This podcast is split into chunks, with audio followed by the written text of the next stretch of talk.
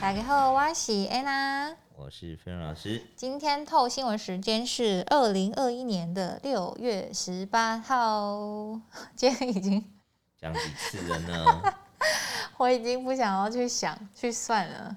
好，今天呢，这个老师你有你前阵子有当当到钢铁人吗？有啊，啊，你有当钢铁人，大成钢啊，怎么也太爽了吧？都不没是跟在我炼讲。钢啊吗？我们你有成为炼钢师是吧？ 我没有哎、我现在在焊玻璃。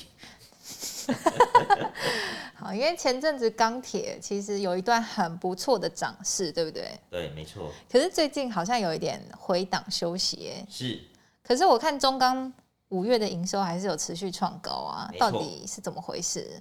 呃，我觉得这一波其实四月份的钢铁是在涨价的，四月份的钢铁是在涨价的，为什么？因为四月份你去看钢价的时候，它只是在预期未来的钢价会涨，结果它就一次把相关的涨幅几乎是反映在股价上，所以你才会看到为什么整个六月份会大幅的一个下滑，可是你说涨价是说因为营收那些基本面都都还还没没有有出来。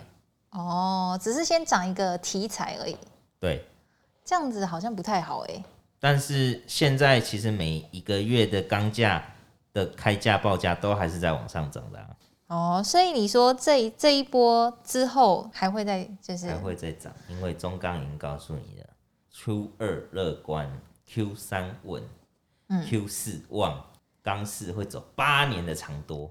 八年也太 太久了吧？你确定？我觉得这个机会还蛮高的耶。欸真的哦、所以你觉得这个背后推升的力道有哪一些？上一次钢市最凶猛的那一次是二零零八年之前的中国基建，对，从此之后没有任何基建的需求。哦，还是在于国家的基础建设。对，可是美国的很多东西真的都已经老了，对他们需不需要重盖？需要重盖要不要花时间？要对，所以光美国一整个大国的钢铁需求就会带动基建，嗯结果中国也要跟人家拼基建，所以两大国一拼，这样的需求就来了。那再来的是哦最近的 G 七这些国家，他们想要制造一个新的一带一路，哦，就是由美国主导的一带一路，要去要嗯跟中国抗对衡中国的一带一路，哦所以这些落后国家的哦相关基础建设，又有人帮他们背书了。嗯，那这就造成全球都在做基础建设，你觉得呢？超在这多哎、十几年来从来没有这样大幅的需求，重新来过之后，我觉得是有机会的。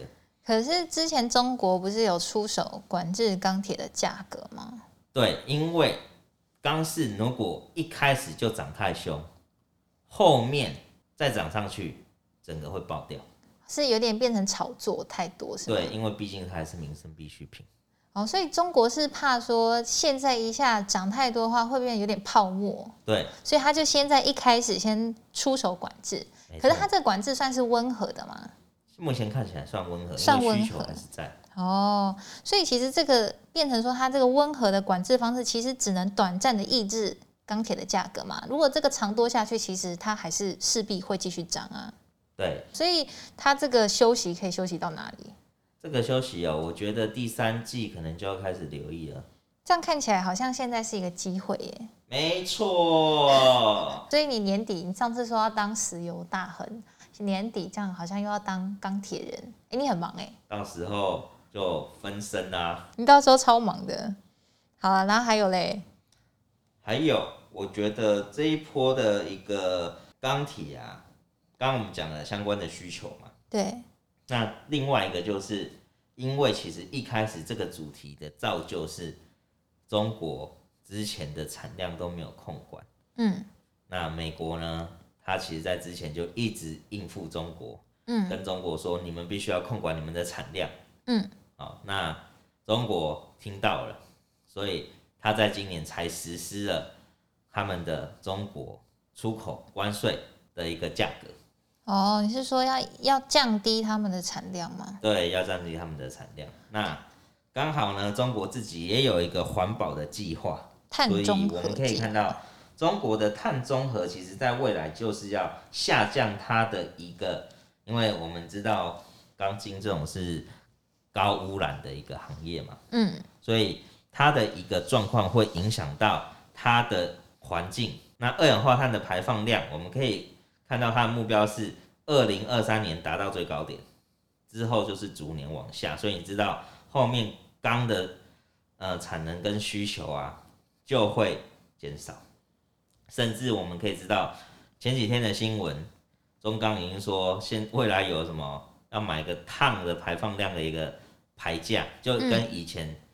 人家说就跟现在那个海运上面，我海运的货柜都要加一些附加费啊，对就海海洋环保什么之类的、啊，对，类似那样的东你西。说要把这个环保的成本也加上去，，对，加上去，所以这种成本加上去之后，钢价怎么会跌呢？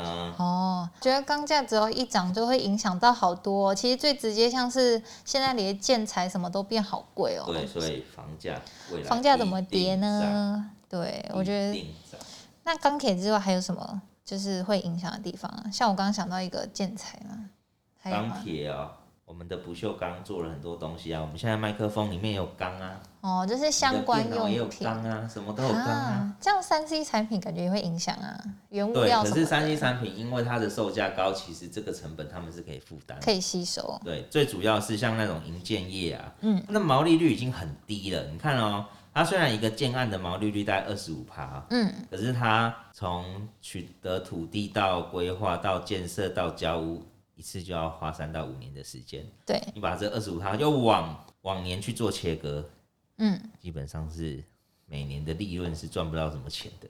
哈， 你这样讲我开始有点担心，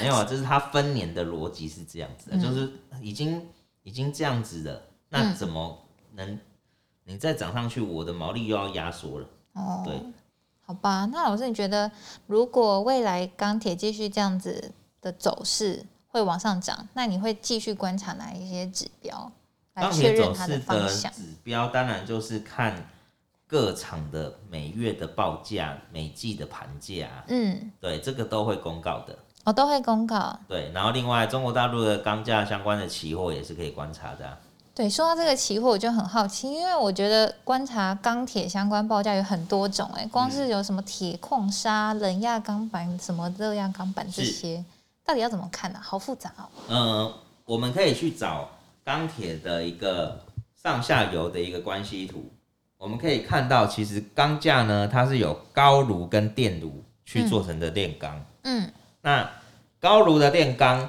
基本上在未来就是因为环保的一个态势，嗯，所以后面很多的产能都会被关掉，所以会看到以铜板、钢板或者是热压钢卷、冷压钢卷，那个价格未来就会变得非常的贵。哦，嗯，所以其实高炉炼钢它是比较不环保的一个方式。对，后面都会改成电炉。哦那改成电炉的部分，它的一个需求，因为高炉消失了嘛，嗯电炉需求可能短期也应付不过来。嗯所以相关的哦，像我们建筑用的 H 型钢啊，嗯，或者是我们的线材盘圆啊，这些都是会造成涨价的可能性的。哦，这样看起来钢铁走这八年的长多是非常有可能的，对不对？